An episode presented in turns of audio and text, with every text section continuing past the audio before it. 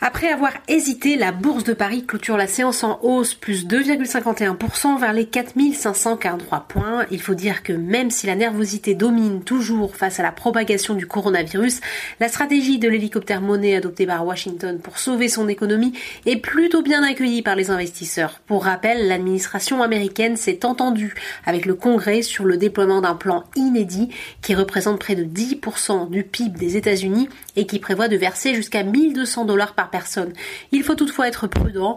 À ce stade, le rebond est surtout technique. Les analystes s'attendent à une deuxième vague de recul des marchés au moment de la publication des résultats d'entreprise du premier trimestre. Du côté des valeurs, une majorité d'indices sectoriels sont bien orientés. C'est le secteur de l'aéronautique qui enregistre la plus forte hausse avec Airbus qui est en tête de l'indice CAC 40 plus 20,46%, suivi par Safran, plus 12,12%. Publicis est de son côté lanterne rouge de l'indice parisien, moins 6%. Sur le SBF 120, Natixis enregistre la plus forte progression, plus 23,13%, tandis que le spécialiste de l'immobilier des centres commerciaux Clépierre est pénalisé par les mesures de confinement dans l'Hexagone. Le titre perd 8% en séance. Du côté des autres classes d'actifs à risque, après trois séances dans le vert, le pétrole repart à la baisse.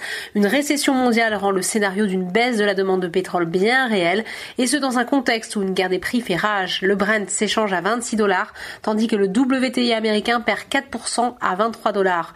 Outre-Atlantique, ce chiffre sonne comme le prélude des statistiques à venir. 3,3 millions de personnes supplémentaires inscrites au chômage la semaine dernière aux États-Unis, un bond du nombre de demandeurs d'emploi qui s'explique évidemment par l'arrêt d'une partie de l'économie américaine, stoppé net par la progression de l'épidémie de coronavirus. En attendant toutefois, les investisseurs se concentrent sur le plan sauvetage américain et les promesses du G20 pour soutenir les puissances en ces temps de crise. À 18h30 heure de Paris, le Dow Jones gagne 4,30%, le Nasdaq 3,48% et le S&P 500 plus 3,83%. Voilà, c'est tout pour ce soir. N'oubliez pas, toute l'actu économique et financière est sur Boursorama.